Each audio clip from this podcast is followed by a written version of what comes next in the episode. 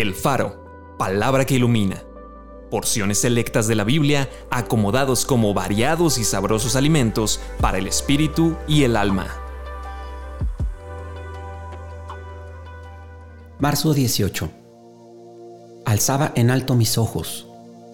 Mi alma está muy turbada. ¿Y tú, Señor, hasta cuándo? Vuélvete, oh Dios, libra mi alma, sálvame por tu misericordia. Mi corazón está dolorido dentro de mí y terrores de muerte sobre mí han caído. Temor y temblor vinieron sobre mí y terror me ha cubierto. Y dije, ¿quién me diese alas como de paloma? Volaría yo y descansaría. Les es necesaria la paciencia. Y estando ellos con los ojos puestos en el cielo, entre tanto que él se iba, He aquí se pusieron junto a ellos dos varones con vestiduras blancas, los cuales también les dijeron, varones Galileos, ¿por qué están mirando al cielo? Este mismo Jesús que ha sido tomado de ustedes al cielo, así vendrá como le han visto ir al cielo.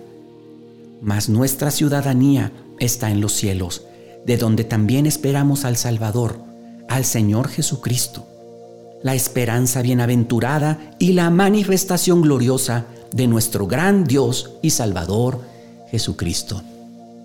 Vamos a orar. Señor, ¿hasta cuándo? Hay veces que veo dolor a mi izquierda, a mi derecha, aún cuando elevo mi oración, siento que no te llega a ti, sino que llega hasta el techo nada más. Hay veces en las que desearía yo desaparecer de este planeta, irme a otro lado donde no tenga problemas. Entiendo que esa no es la solución y entiendo que aunque no te sienta, tú estás conmigo. Gracias, yo tengo esa certeza en mi corazón. Yo creo que tú estás conmigo. Gracias porque mi ciudadanía está en los cielos, no aquí. Y algún día he de verte cara a cara. Ese es mi deseo y esa es mi esperanza, Jesús. Te amo. Amén.